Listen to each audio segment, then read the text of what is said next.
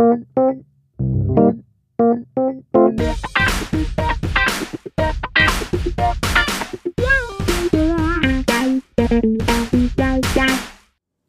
und guten Tag.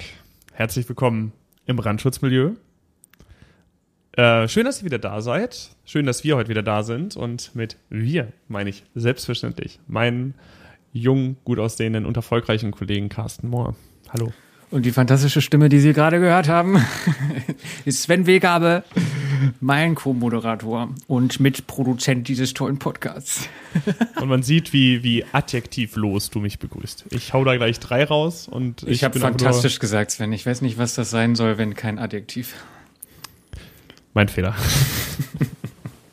okay, ja, hi. Und ja, wie gesagt, hallo zu ja, der zweiten Folge im Jahr 2023. Es ist heute der 19. Februar und wir befinden uns wieder in unseren Lieblingsaufnahmesituationen und wollen über ein Thema sprechen, was sehr zentral ist, glaube ich, für viele Feuerwehren. Oder nee, nicht, nicht nur Feuerwehren, sondern alles, was in der nicht polizeilichen Gefahrenabwehr läuft. Absolut. Wir wollen heute über die Leitstelle reden. Ich weiß gar nicht, ob wir die Folge so nennen. Nennen wir die einfach plump Leitstelle oder machen wir da irgendwie noch was Fancyes draus? Ihr wisst es in dem Moment schon, weil ihr habt draufgeklickt. Wir wissen es noch nicht. Es geht um, um das Gehirn der nicht polizeilichen Gefahrenabwehr. Das oh. zentrale Nervensystem.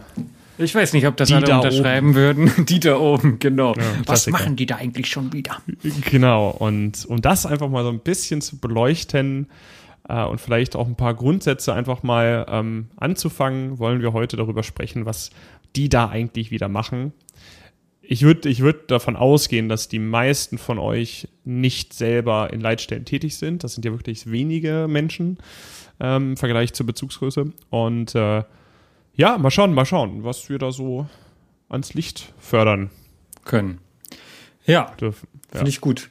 Ähm, eine Sache noch, wir hatten das Feedback, dass man, ähm, wenn wir jetzt wieder anfangen mit den News, dass wir dann vielleicht mal einen Hinweis darauf geben sollten, wann das los, wann das Thema losgeht.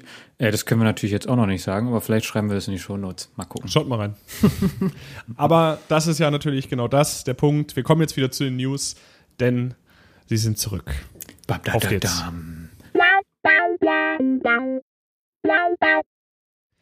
Unsere ersten beiden News beschäftigen sich bzw. sind in Bezug zu dem Erdbebenereignis am 6. Februar 2023 im Süden der Türkei und im Norden Syriens. Dazu die erste News ist, dass AdFire mit ihrem Light-User-Team, wir haben schon mehrfach im Rahmen unserer News darüber berichtet, im Einsatz waren.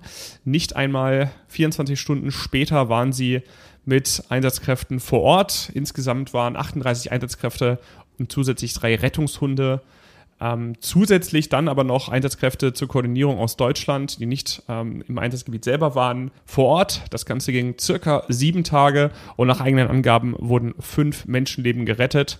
Ähm, ich denke, das ist gerade, um unsere Reihe über AdFire so ein bisschen zu komplettieren, eine absolut erwähnenswerte Sache. AdFire waren nicht die einzigen vor Ort. Wir möchten an dieser Stelle noch das äh, Technische Hilfswerk beziehungsweise die Bundesanstalt Technische Hilfswerk aus Deutschland äh, erwähnen. Diese war mit dem sogenannten SEBA, der Schnelleinsatzeinheit Bergung Ausland, vor Ort. Der Einsatz begann am 8. Februar, zwei Tage nach dem Ereignis. Und insgesamt waren 50 THW-HelferInnen im 24-Stunden-Schichtbetrieb vor Ort. Ähm, die Aufgaben, ähnlich wie bei den anderen User-Teams, waren die Suche nach Überlebenden, die Bereitstellung von Material und die Bewältigung von logistischen Aufgaben. Natürlich waren das nicht die einzigen Teams, die vor Ort waren. Insgesamt waren über 120 internationale Teams vor Ort und auch weitere Menschen aus Deutschland. Wir möchten deren Einsatz natürlich hier nicht unerwähnt lassen, jedoch hier die Akzente auf Adfire und das THW legen. Und eine andere News ähm, betrifft einen ganz anderen Bereich, ein Zurück nach Deutschland, äh, die Zervikalstütze oder auch HWS-Immobilisierung oder den meisten wahrscheinlich einfach bekannt unter dem Namen Stiffneck der wurde schon international in mehreren Studien, kam schon länger zu dem Schluss, dass sie eher mehr schadet als hilft in vielen Fällen. Und inzwischen wird sie auch im deutschsprachigen, im deutschen Rettungsdiensten immer weniger verwendet und inzwischen auch aus diversen SOPs rausgestrichen. Also wer das irgendwie noch Nano, wer das Ding kennt und sich da auch schon manchmal beim Einstellen ein bisschen schwer getan hat, äh, ist Sieht so aus, als ob. Und die Alternative, das sollte ich vielleicht an der Stelle nochmal sagen, ist, dass wenn es um Immobilisation geht, man dann natürlich vielleicht auch die ganze Wirbelsäure immobilisiert und das geht ähm, zum Beispiel über ein Spineboard und dann vor allen Dingen den HBS-Bereich mit zwei Headblocks. Das sind diese zwei ähm, meistens so aus Schaumstoff, ähm, die den Kopf sehr ähm, fixieren. Man dadurch es wirklich schafft, die komplette Wirbelsäule zu immobilisieren. Das zu der News. Kommen wir zum Thema die Leitstelle. Ich weiß gar nicht, was, was war dein allererster Bezug zur Leitstelle, den du jemals hattest? Boah, sehr, sehr gute Frage. Ich glaube, ich bin ja, komme ja eher vom Land und da war, es ist so eine klassische Kreisleitstelle mit zwei Plätzen waren das, glaube ich. Und da waren wir irgendwie dann mal mit einer kleinen, mit, mit einer, als ich noch sehr klein war, mit einer Gruppe ich glaube, es war, nannte sich schon Kinderfeuerwehr. Und da haben wir uns die mal angeguckt. Und das war auf jeden Fall immer spannend, aber ansonsten höre ich die ja immer nur irgendwie aus dem Funkgerät. Und ähm, habe auch sehr lange, muss ich zugeben, gar nicht so viel darüber gewusst. Und das glaube ich auch erst im, also na klar weiß man, mit denen funke ich, denen gebe ich irgendwie Rückmeldungen, die alarmieren mich, aber wie das genau abläuft, das habe ich, glaube ich, erst im Referendariat ein bisschen mehr ähm, entdeckt und auch vor allen Dingen das Interesse dazu sehr noch mal größer geworden, weil es einfach so unterschiedliche Sachen gibt und ähm, einfach noch mal ein neues Universum für mich war. Weil ich dachte, die gehen halt ans Telefon und funken. Ja, ich komme ich komm ja auch aus der kleinen Ortsfeuerwehr mit Grundausstattung in der Region Hannover ursprünglich und äh, da war es nun mal die Rettungsleitstelle der Stadt Hannover, die auch die Region mit bedient, die seitens der Berufsfeuerwehr besetzt äh, und betrieben wird. Und ich hatte am Anfang gar keine Ahnung davon. Ne? Also ich dachte, es wäre einfach so ein Funkplatz im Nachbarort, die das irgendwie machen. Ich habe mir keine Gedanken drüber gemacht, ganz am Anfang. Aber irgendwann, als ich das verstanden hatte, war mein Interesse auch riesig. Und ich weiß noch, dass ich, boah, ich weiß nicht wann, ganz am Anfang, nach ein, zwei Jahren, hab, durfte ich dann einen Abend mal fünf Stunden lang äh, dort die einen Kollegen begleiten, also einfach daneben sitzen. Das war, das war richtig cool. Ich hatte unglaublich viel, viel Interesse und Spaß dran. Und ich fand sie immer weiter faszinierend. Und äh, mir ging es dann so wie dir, so richtig tiefe Einblicke habe ich erst in der Laufbahnausbildung ähm, bekommen und ich muss zugeben, das kenne ich aber auch von anderen, dass ich da schon die ein oder anderen Male dann abends versackt bin, weil es ist einfach ein unfassbar komplex und sehr interessante Struktur, die auch sehr dynamisch ist. Ne? Das kann von kompletter Ruhe und, und ja, einfach nichts zu tun bis hin zu aufregendem Treiben und ähm, ja, einer eskalationsähnlichen Zustand ähm, gehen. Ja, vor allen Dingen, ich, also als jemand, der schon so mittelmäßig technikbegeistert ist, ist es halt auch einfach geil, diese, diese Tische, die irgendwie gefühlte 20 Monitore haben mit einer Maus und die Leute sich da völlig ähm, wie in ihrem Wohnzimmer auf den verschiedenen Monitoren bewegen und ähm, irgendwie tippen, funken, disponieren gleichzeitig können und dann noch nebenher mit irgendwem Quatsch. Ja, also wow. Und genau dieser Wechsel zwischen, okay, gerade noch irgendwie mit jemandem gequatscht, einen Witz gemacht, das Telefon klingelt und absolut in einem Ding drin. Und dann ja auch dieses, äh, das alles passiert ja nur im Kopf und auf einer Karte. Du bist ja nicht da. Und darum wird es aber heute auf jeden Fall auch gehen. Was äh, macht das mit, äh, was macht das mit dieser Atmosphäre in der Leitstelle? Und die Faszination mhm. Leitstelle ist aber auch nichts, was uns beiden oder technisch, äh, technisch versiert Menschen jetzt allein angeht. Ich weiß, dass dass es sehr, sehr viel Interesse daran gibt. Es gibt ja auch verschiedene so Leitstellensimulatoren, Leitstellenspiele online und so. Das gibt's ja schon ewig und Leute haben Lust und Spaß daran, sich damit zu beschäftigen, was wann wohin fährt. Und es ist im Alltag auch ein eigentlich tägliches Thema. So allein die Frage, wir haben es vorhin erwähnt, was machen die da oben denn schon wieder, wenn man irgendwo hinfährt? Und äh, da einfach ein bisschen mehr Verständnis für die andere Seite äh, und das ganze Bild, ähm, das Lagebild zu kriegen, ist, glaube ich, ist das, was die Leute fasziniert und interessiert. Und ja, das ist irgendwie so ein dieses Kontrollraum-Ding, ne? Tausend Monitore, aber was machen die da eigentlich? Und vielleicht müssen wir auch noch mal ganz grob ähm, so ein bisschen auf die, vielleicht auch für die, die sich jetzt, die jetzt keinen Gefahrenabwehr-Background haben, noch mal darauf eingehen. Äh, was meinen wir eigentlich? Was ist denn die Leitstelle? Also vielleicht müssen wir noch ein bisschen früher ja. anfangen. Deswegen würde ich hier einfach, wir haben vorhin uns einen kleinen Fahrplan gemacht, aber ich würde vielleicht unseren zweiten Punkt vor den ersten ziehen, Sven, weil es passt gerade so rein. Also im Moment, jeder, der irgendwie Hilfe braucht, und sei es nicht die Polizei, für die, die das auch nicht wissen, Polizei 110, der Rest, der, ähm, der Hilfe braucht, ist in der Regel die 112. Und die ist nämlich, also die gibt es schon relativ lange in Deutschland. Also die ist schon seit den 70ern gebräuchlich, aber nicht so ganz standardisiert. Also in der Regel war die 112 einfach die Feuerwehr. Und dann ist es regional halt sehr unterschiedlich. Macht die Feuerwehr das mit, macht sie es nicht? Also da gibt es ja so eine prinzipielle Trennung oder also man kann so ungefähr sagen, im Süden macht die Feuerwehr eher nicht den Rettungsdienst und im Norden eher schon. Das hat auch was mit Besatzer, mit Besatzung seit dem Zweiten Weltkrieg und, und, und zu tun.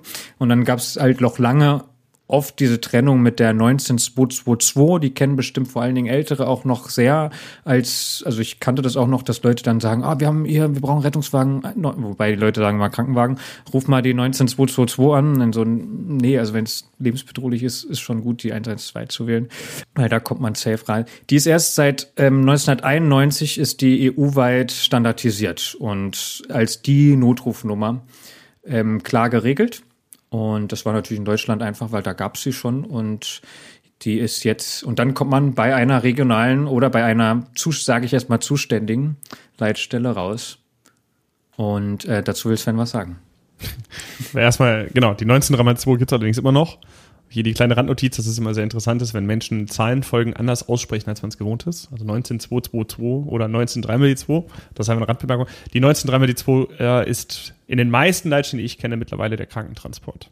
Der qualifizierte Tran Krankentransport. Genau, darüber also müssen wir gleich auch nochmal reden. Was sind die unterschiedlichen, also gibt es unterschiedliche Strukturen auf jeden Fall. Ähm, aber von daher wird man über die 19222, 19 dreimal die 2, 19222, vermutlich auch bei oft bei der gleichen Leitstelle rauskommen, aber mit einer anderen Priorisierung. Ne? Also nochmal ein kleiner äh, Backlash, ein Krankenwagen, so im Volksmund. Äh, damit meint man wahrscheinlich eigentlich den Rettungswagen, der mit Blaulicht halt vorbeikommt. Der Krankentransport, der Krankenwagen, der Krankentransportwagen, der sogenannte KTW, der ähm, ist in der Regel für Verlegungstransporte und, und kann auch mal dringend sein, also auch mindestens, mindestens ein Rettungssanitäter, Sanitäterin drauf, aber es ist nicht das, was wir jetzt ähm, unter dem eigentlichen, die mit Blaulicht durch die Stadt fahren, ähm, sind in der Regel Rettungswagen. Genau, kurzum, die Leitstelle hat ein großes Ziel und das ist, das richtige Einsatzmittel zur richtigen Zeit zum richtigen Ort zu schicken. Und bei richtiges Einsatzmittel ist gemeint dem Bedarf, der nun mal derjenige, der dort angerufen hat oder diejenige ähm, geäußert hat, angemessen. Äh, sei es der Rettungswagen, sei es ein qualifizierter Krankentransport von einem Haarlift bis zum Löschzug oder mehreren. Genau, wir als ähm, Feuerwehr ähm, sehen da natürlich auch eine statistische Größe drin. Äh, ihr kennt aus unseren anderen Folgen bestimmt noch die sogenannte Hilfsfrist. Ähm, einfach übersetzt, finde ich, äh, beschreibt man die Hilfsfrist am besten mit der Zeit, die die Feuerwehr beeinflussen kann, ähm, bis ein Rettungsmittel vor Ort ist oder ein Einsatzmittel. Und innerhalb dieser Hilfsfrist gibt es die sogenannte Dispositionszeit.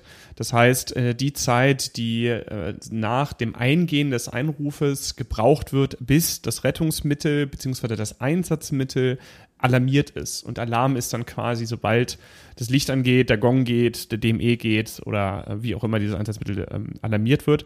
Dann kommt noch die Ausrückezeit und so weiter. Aber genau, diese Dispositionszeit ist das, äh, die Größe, die dort ähm, genannt wird. Zur Hilfsfrist nochmal als Erinnerung, die Hilfsfrist ist äh, in allen Bundesländern unterschiedlich geregelt und auch äh, bemessen. Einfach gesagt ist die ein politisch festgelegtes Ziel. Ähm, man kann nicht mal sagen, dass die überall gesetzlich geregelt ist. Es ist so ein bisschen unterschiedlich. Aber genau, das ähm, ja. Und ja, auch, genau, wie du sagst, auch die Bemessung. Also, ne, ist dann irgendwie die Notrufannahme schon noch schon mit drin oder nicht? Was, also genau, gibt ja ein bisschen unterschiedliche Auslegungen und variiert so, nagelt mich nicht fest, zwischen acht und zwölf Minuten. Deswegen ist man, wenn man sagt, okay, nach äh, ungefähr zehn Minuten ist in der Regel Hilfe da, ähm, passt das Voll. Ja, man, man kann zur Dispositionszeit noch sagen, dass man sie sehr gut, das ist eine der ähm, Teile der Hilfsfrist ist, die man sehr gut ähm, auswerten kann, da man ja wirklich alle Daten sehr clean auf dem Tisch liegen hat. Also wir wissen, wann ist der Anruf eingegangen, wann wurde der Anruf entgegengenommen. Ähm, also nicht, also jeder, der 112 mal gewählt hat, weiß, dass es unterschiedlich lange dauert. Mal tut es, mal nicht. Ähm, das liegt einmal daran, wie viele Plätze belegt sind. Es ist allerdings auch so, dass in der Regel ein ganz kurze Zeit gewartet wird, bis man dann einen Notruf annimmt, da sehr, sehr viel fälschliche Notrufe eingehen. Also dann bimmelt es einmal und dann legt er diejenige wieder auf, seines Spaßanrufe, seines Hosentaschenanrufe, was auch immer.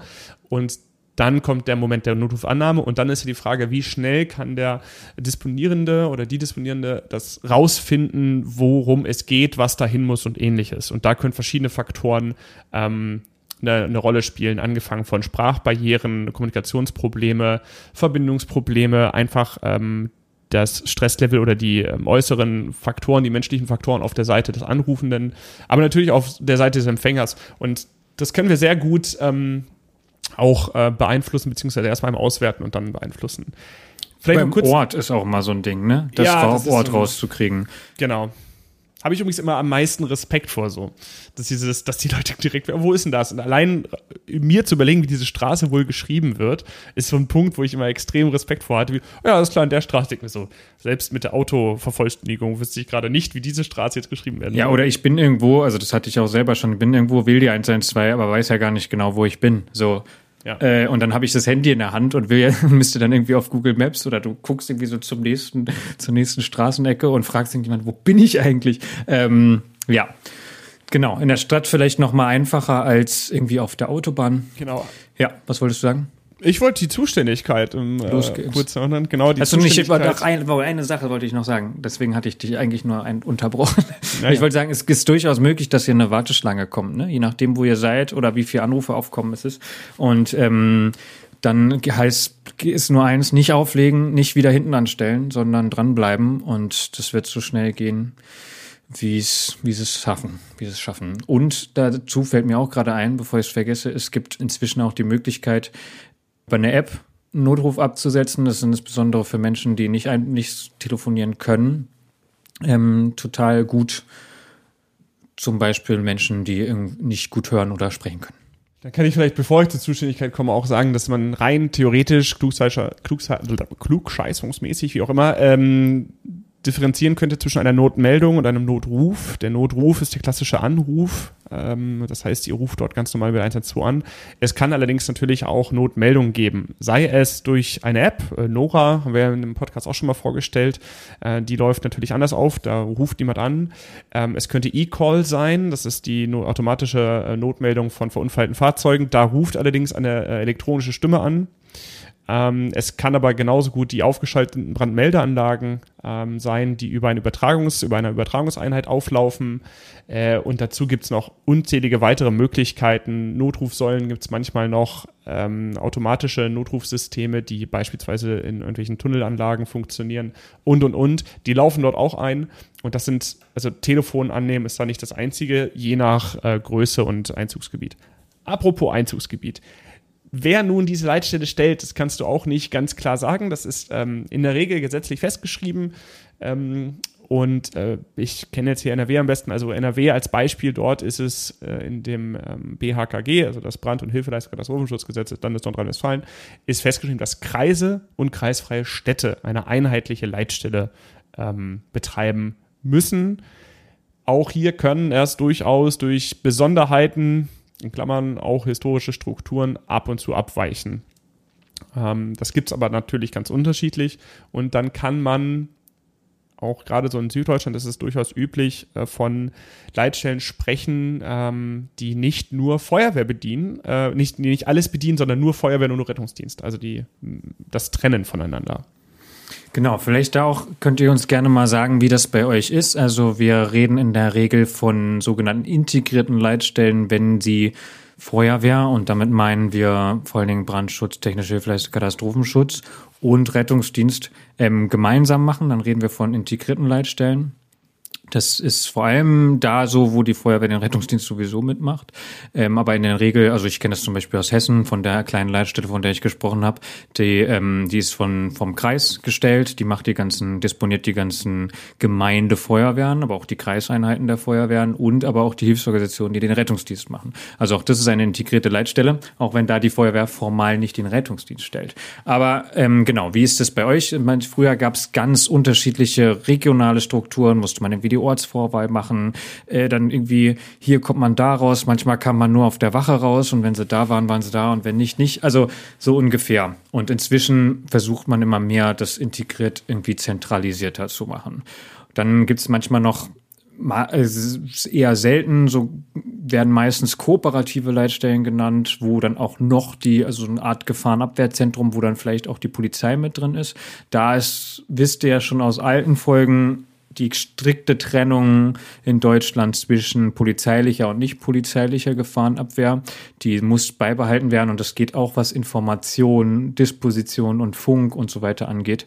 Es ist sehr groß geschrieben. Deswegen haben viele, die in einem Haus sind, also ich kenne so ein Beispiel, da wirklich eine ganz fette Glasscheibe ähm, dazwischen, dass auf keinen Fall PolizistInnen die Notrufgespräche des Rettungsdienstes und der Feuerwehr irgendwie zuhören können.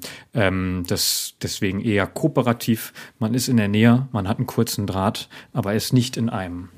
Ohne zu weit in Polizei abdriften zu wollen, kleine Erinnerung für den Hintergrund. Einen Punkt, und der ist relativ zentral, ist, dass die Polizei bei dem Verdacht einer Straftat eine Ermittlungspflicht hat. Und das soll gerade bei der 112 nicht passieren. Nicht, weil man dort sich im rechtsfreien Raum bewegt, sondern weil diese Notrufe nun mal eine extrem intime Situation sind und selbstverständlich ähm, die Rechte des Einzelnen gewahrt werden und ähm, dort quasi keine Barriere entstehen soll, oh, ich rufe da jetzt nicht an, weil ich könnte ja einer Straftat bezichtigt werden oder ähnliches. Absolut. Also da ist, finde ich, auch generell, was irgendwie die Schweigepflicht der Ärztinnen und Ärzte, genauso geht es weiter mit Rettungsdienstpersonal. Wenn Leute uns um Hilfe bitten, dann ist unser primäres Ziel, denen zu helfen. Und ähm, die Polizei muss in dem Fall dann selber gucken, wie sie ähm, da strafrechtlich ermittelt, wenn es um was geht. Die, also die haben auch andere Abläufe, muss man ganz klar sagen. Es ja. funktioniert anders. Also wenn ihr mal, also, ja, ist vielleicht eine andere Folge, aber ja, wo der ja, genau. Also aber nur aus meiner Erfahrung, also wenn man die 110 ruft, das ist ein ganz anderer Gesprächsablauf, als wenn man die 112 ruft. Das ist eher so ein, ja, mhm, okay, ja, ja, ja, schauen wir uns mal an. Ja, ja, alles klar, danke, tschüss. Und bei der Feuerwehr ist halt, da kommen wir auch noch drauf, richtig klar strukturiert und wir wollen das jetzt wissen. Ähm, also nicht, weil das schlecht ist von der Polizei, aber es ist einfach eine andere Mentalität, die dahinter steckt erstmal. Also ja, vielleicht auch, ähm, weil es nicht so ganz ja, strukturiert sein muss. Oder vielleicht, also wenn ja hier unter Polizistinnen unter euch sind, die sagen, sag mal, also auch wir haben da, haut raus. Also da muss ich auch einfach sagen, habe ich, hab ich zu wenig Ahnung. Was ich aber auf jeden Fall noch sagen will, trotzdem, wenn irgendwie aus welchem Grund auch immer bei der Polizei rauskommt. Die haben einen sehr kurzen Draht. Ob sie jetzt mit einer Glasscheibe getrennt sind oder mit ein paar Kilometern getrennt sind, ist egal. Die meisten haben da sogar eine feste Schnittstelle. Ähm, dann kriegt, kann man Polizei irgendwie noch mit ankreuzen und da andersrum äh, Meldungen auch gleichzeitig zur Feuerwehr rübergehen. Und dann werden da sehr sofort Einsätze ähm, äh, kreiert, wollte ich gerade sagen, aufgemacht und hingeschickt. Die Sache ist natürlich, dass zum Beispiel, wenn es eigentlich ein medizinischer Notfall ist und ihr ruft bei der Polizei an und die machen den auf, im besten Fall leiten die den an uns weiter, dann ist ein bisschen Zeit flöten gegangen. Oder ähm, die nehmen den selber an und geben dann halt Informationen rüber, die dann für uns vielleicht nicht vollständig sind oder nicht so explizit abgefragt wurden, wie wir das hätten gemacht. Also es ist trotzdem immer besser, die richtige Nummer zu wählen, aber es ist jetzt auch kein kein schlimmer Fall, wenn man bei der, also man muss nicht, nicht die Gedanken machen, ja, Sie müssen jetzt nochmal auflegen und die richtige Nummer wählen, das passiert in der Regel nicht. Genau, aber wie läuft das eigentlich ab? Also gehen wir mal rein in, wir haben eben schon gesagt, wie die Notmeldung, der Notruf da eingehen kann. Und auch hier, wie immer, muss man so ein bisschen gucken, dass es verschiedene Systeme gibt, die sich oft ähm, ja, an der Größe orientieren. Also es gibt einfach natürlich ein anderes Notmeldungsaufgebot in einer Großstadt über 500.000 Einwohner als in einer Großstadt mit 100.000 Einwohnern oder halt einem relativ ländlichen Bereich. Und äh, darum gibt es dort zwei grundsätzliche Systematiken, die wir vorstellen wollen. Es gibt natürlich unendlich viele Konzepte und Konzeptideen. Das ist alles in der Zuständigkeit der, der jeweiligen Leitstelle, wie die das machen. Ähm, aber wir wollen einmal die beiden relativ zentralen ähm, Funktionsweisen vorstellen. Einmal das sogenannte Calltaker, das Patcher-System beziehungsweise das Sacharbeiterprinzip. Genau, und also da kann man auch nicht jetzt unbedingt unterscheiden, große machen das und kleine machen das. Ähm, man kann sich, hm, komme ich gleich zu, das eine ist wirklich, okay, man trennt systematisch in einer Leitstelle die, die Telefonannahme. Das, also deswegen wird es auch Aufnahme- und Weitergabeprinzip genommen, was das gleiche ist wie Calltaker und Dispatcher. Also wir nehmen den ein, also die eine Person ist dafür oder eine Personengruppe ist dafür zuständig, die Telefongespräche anzunehmen, Daten abzufragen. Und eine andere Person ist dazu da, diese Daten weiter zu verarbeiten. Was ist denn die zentrale Aufla der Aufgabe der Leitstelle? Ist nämlich genau das. Zum einen an das Telefon rangehen, die Sachen abzufragen, Informationen aus dem Anruf rauszuziehen. Und das andere ist natürlich, die weiter zu verarbeiten. In dem Fall meinen wir vor allen Dingen das richtige Einsatzmittel und Einsatzmittelaufgebot, wie wir das gerne nennen, ähm, loszuschicken. Und das wäre quasi der getrennte Vorgang. Und es gibt durchaus welche, die das gemeinsam machen. Und also das wäre das, dieses Sacharbeiterprinzip, das quasi das Call-Take und das Dispatcher in einer Person. Also der telefoniert, wird gleichzeitig, kriegt gleichzeitig was vorgeschlagen, zum Beispiel drückt schon mal alarmieren, macht es in einem. Und es gibt natürlich auch Mischsysteme. So.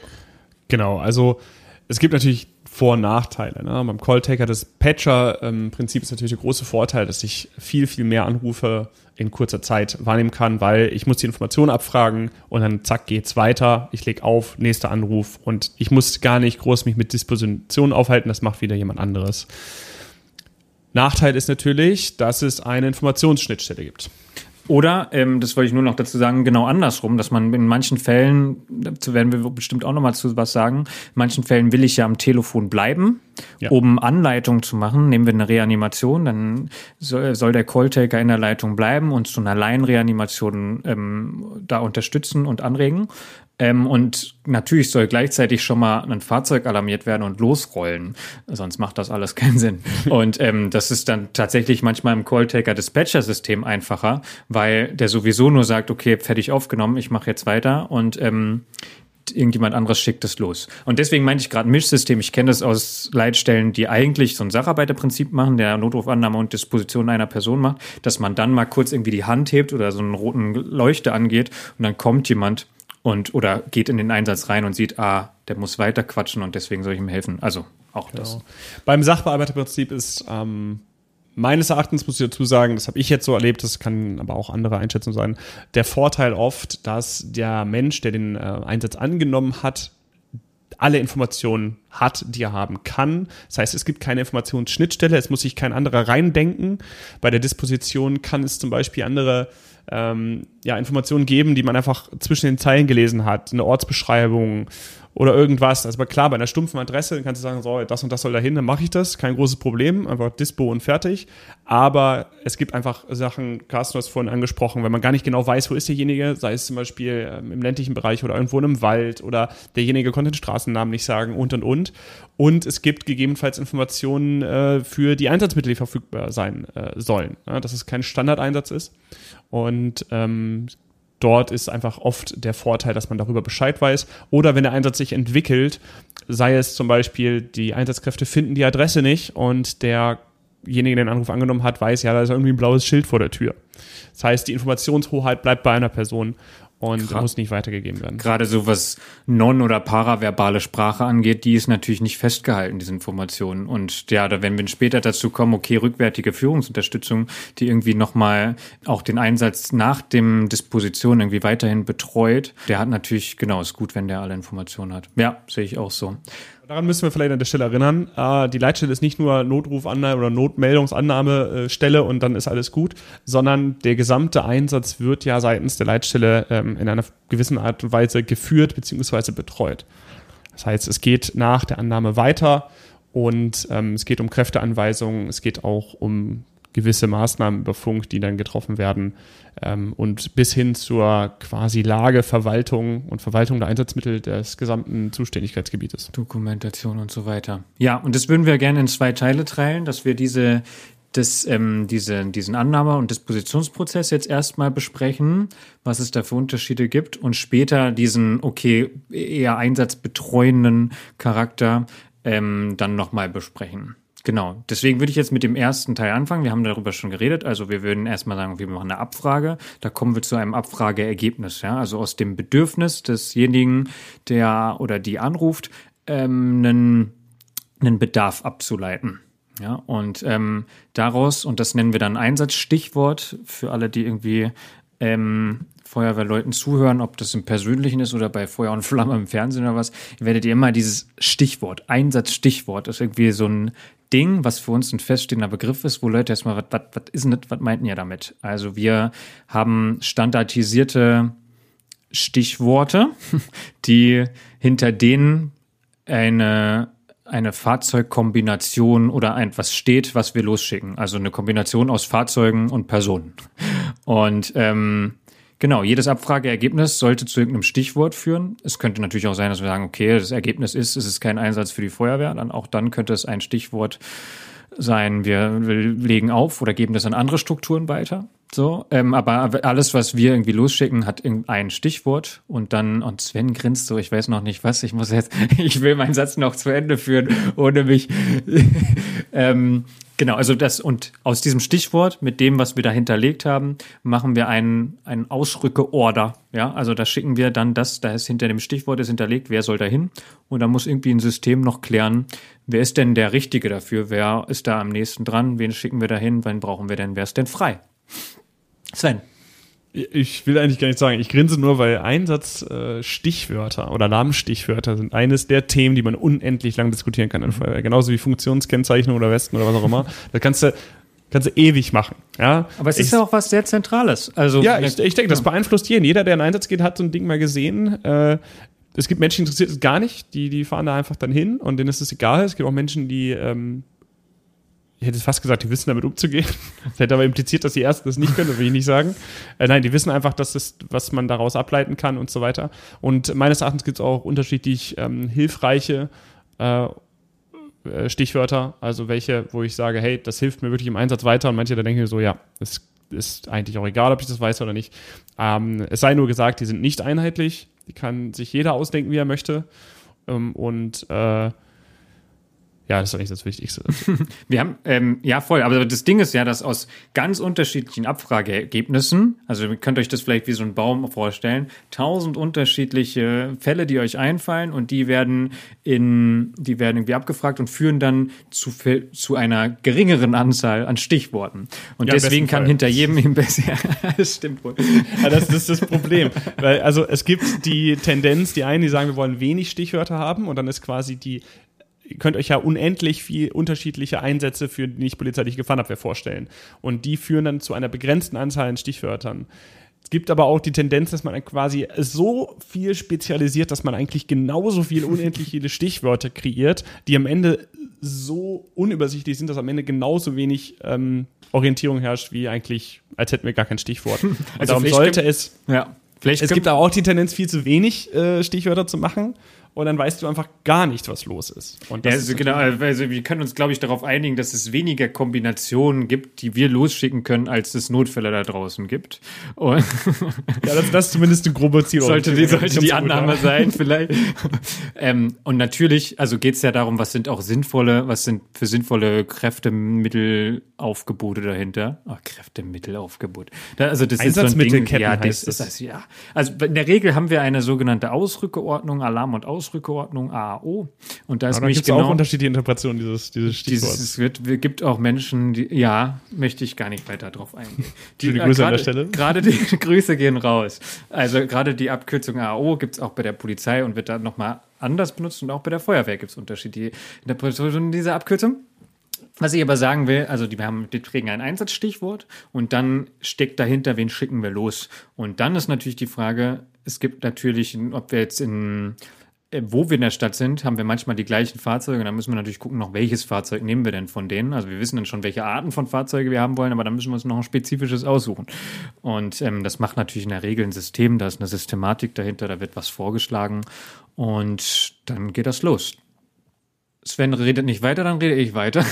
Wir müssen vielleicht noch mal zu diesem Baum an Anfang gehen. Also wir fragen was ab und wie kommen wir denn quasi von dem Notrufannahme hin zu einem Einsatzstichwort. Und da gibt's halt sehr unterschiedliche Verfahren und da gibt's auch keins, was in Deutschland, also da gibt's sehr große Unterschiede. Und wir werden uns hier nicht irgendwie drauf verständigen, was gut oder schlecht ist.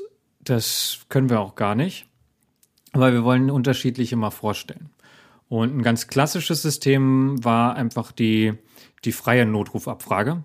Das heißt, äh, wir sitzen da, da sitzt jemand, der mehr oder weniger, je nachdem, wo man ist und wer da sitzen soll, ähm, da gut qualifiziert ist und Ahnung hat und viel Erfahrung hat. äh, den Notruf annimmt und versucht mit seiner Erfahrung im Rettungsdienst, in der Feuerwehr, im Katastrophenschutz äh, herauszufinden, was ist denn da los vor Ort und was wird da benötigt. Das ist vielleicht so ein bisschen das, was ich vorhin von der Polizei geschildert habe. Ne? Da guckt man einfach mal am Anfang, was passiert. Auch ich will der Polizei nicht unterstellen, dass sie das machen, ja, aber so habe ich das bei der Polizei bislang wahrgenommen. Und das, also braucht, wenn ihr euch vorstellen, müsst ihr euch natürlich vorstellen, die Person braucht extrem viel ähm, Kompetenz, sich ähm, nicht nur vorzustellen, was da vor Ort ist, sondern auch, was an Hilfe dort benötigt wird. Wenn wir das komplett frei machen und sagen, also komplett losgelöst von irgendwelchen Leitfäden oder so machen, dass die Leute ähm, wissen müssen, was da los ist. Und da ist ähm, vor allen Dingen das Ding, okay, gerade im medizinischen Bereich, wenn man sagen, okay, da muss medizinisch, der oder die muss irgendwie medizinisch sehr gut ausgebildet sein, dass sie die Person da irgendwie eine Entscheidung treffen kann, was brauchen die denn jetzt vor Ort? Wie dringend ist es? Was brauchen die vor Ort? Und da ist auch so ein bisschen gleich an der Stelle so ein kleiner Kritikpunkt, dass die meisten, die im Rettungsdienst ausgebildet sind, äh, natürlich dafür ausgebildet sind, vor Ort tätig zu sein. Ne? Wir sind ausgebildet, irgendwie eine Verdachtsdiagnose zu machen, Vitalparameter zu erheben mit den Gerätschaften. All das geht durchs Telefon nicht. Und ähm, wir machen Fragen dann viel. Das Einzige, was die Parameter, die wir erfragen, ist, ist, ist die verbale Kommunikation da, so gut und schlecht die funktioniert. Und die Leute haben halt irgendwelche Bilder im Kopf aufgrund ihrer Erfahrungen, die sie haben. Ne? Also die stellen sich dann vor, ah, das ist doch mal so wie damals da und da brauchte ich das. Also zum Beispiel. Genau. Und da kommt jetzt aber raus, und da kam in einer ähm, Publikation raus, dass wenn man ähm, einen so einen Fall aufmacht, ist schon länger her, dass diese Publikation rauskam. Also nicht jetzt. Äh, das jetzt nehme ich zurück. Wenn man die ein und dieselben Calltaker und Dispatcher befragt, die in so einer freien ähm, Abfrage unterwegs sind, die, denen man so einen Fall aufmacht, ein Junge, 15 Jahre, hat das und das, was würdet ihr hinschicken, dass das sehr groß ist, sehr unterschiedlich, was da an Einsatzstichworten und was da an Beschickungen rauskommt. Der eine schickt irgendwie einen Rettungswagen, dringlich, der andere nicht, der andere mit und ohne Notarzt, je nachdem. Kam sehr unterschiedlich Outcome raus. Und die Frage ist ja auch, wie, wie können wir das denn irgendwie vereinheitlichen oder messbar machen? Und das geht halt in einer freien, in einer freien überhaupt nicht. Oder ist ebenfalls sehr, sehr schlecht. Dann gibt es eine äh, strukturierte Notrufabfrage. Das heißt, man versucht irgendwie so ähm, den bisschen Leitfaden an die Hand zu geben, aber nicht einen, der alles ganz genau vorgibt. Ja? Also, dass man verschiedene Hauptbeschwerden vielleicht abfragt oder in irgendeinen Leitfaden reinkommt oder erstmal Öffnungsfragen machen und dann so grobe Muster irgendwie vorgibt. Das wäre eher eine strukturierte Notrufabfrage und die ist in der Regel auch frei konfigurierbar durch meistens, also gerade wenn wir über einen Rettungsdienst reden, über äh, die ärztliche Leitung ähm, in dem jeweiligen Kreis in der Feuerwehr, wo man auch immer ist, wo die Leitstelle irgendwie ist, die können das frei konfigurieren nach ihrer Struktur. Und dann das quasi das noch eine Ebene äh, standardisierter ist dann die standardisierte Notrufabfrage. Die ist tatsächlich ganz genau, sogar sprachlich vorgegeben, was wird gefragt. Und da wäre natürlich der Vorteil, dann müssen die Leute nicht extrem hohe medizinische Komponent Kompetenz haben, weil die fragen einfach stumpf diese Fragen ab, müssen natürlich dafür ausgebildet werden und kriegen natürlich ein Background-Wissen und, und, und, aber fragen relativ stumpf diese Fragen. Ich will nicht sagen, dass die Leute stumpf sind, die das fragen. also bitte, ja. Und dann, ähm, äh, dann kommt man zu einem Ergebnis und das kann man ganz klar einer Beschickung zuordnen und kann das halt sehr, sehr messbar machen, wie gut das funktioniert. Das könnt ihr euch vorstellen. Wir befinden uns in Deutschland eher so in der Situation, dass wir einen sehr, sehr hohen Standard ansetzen an die Disponierenden in den Leitstellen. Also Beispiel, äh, in meisten Leitstellen, die mir bekannt sind, arbeiten dort ausgebildete NotfallsanitäterInnen bzw. RettungsassistentInnen. Das ist auch in der Regel das, was, was quasi gewollt und gewünscht ist. Aber natürlich kommen wir dann irgendwann an unsere Grenzen, weil gerade Calltaker-Dispatcher-System, so wie Carsten es gerade erklärt hat, ist die Möglichkeit da, davon abzurücken. Dass wir sagen, nein, Moment, wir müssen die gar nicht zu Notsands ausbilden. Es reicht vielleicht ein Background-Wissen, sei es vielleicht auch in der Qualifikation als Rettungssanitäters und können dann ähm, mit der standardisierten Notrufrage den Rest kompensieren. Aus den USA kenne ich jetzt so das Beispiel, wo die Calltaker-Dispatcher sehr, sehr krass unterwegs sind. Da wird einfach von den Calltakern wirklich nur Notruf angenommen und die haben dann eine ganz rudimentäre Ausbildung und deren einziger Job ist es, tatsächlich diese Fragen zu fragen und dann rechts oder links zu klicken. Äh, und genauso müsst ihr euch das vorstellen, das ist einfach auch ein Bildschirm, wo ganz groß die ähm, Handlungsoptionen auftauchen und da ist auch quasi ganz genau getriggert, wann wird welche Frage gestellt und dann kommt das bei raus. So hat der Mensch eigentlich nur noch die Aufgabe, das mehr oder weniger vorzulesen und dann zu verstehen, was der Gegenüber sagt. Es ist also eigentlich, ja, ist nur eine Spracherkennung und rechts-links-klicken. Darum, das Wort stumpf zwar sehr gemein, aber das ist, das ist schon recht stumpf. Und genau das ist auch das Problem, äh, was ich oft gelernt habe, wenn wir das in Deutschland einführen, da der Mensch eigentlich dazu neigt und auch absolut berechtigt dazu neigt, einen Einfluss darauf zu haben, was, was dort nun passiert. Dass er also einen Anspruch darauf hat, seine Intuition, sein Wissen und seine Vorstellung von dieser Situation in das System einzufließen zu lassen. Und das passiert bei der standardisierten Notrufabfrage sehr wenig. Ich habe es auch erlebt, dass dort quasi dann weiß der Mensch ja, was passiert, wenn er rechts oder links klickt und dann fragt er nochmal nach, weil er weiß, na, rechts ist eigentlich nicht, also das müsste ich jetzt klicken, weil das so klingt, aber es ist es nicht. Ich weiß, dass da gerade was anderes vorliegt. Und das ist das große Problem mit der standardisierten Notrufabfrage. Ähm, oder was heißt das große Problem? Also das ist der Knackpunkt, eigentlich der menschliche Faktor, was absolut auch verständlich ist. Ich möchte ja mit meiner Arbeit etwas bewirken und nicht nur äh, rechts oder links auswählen.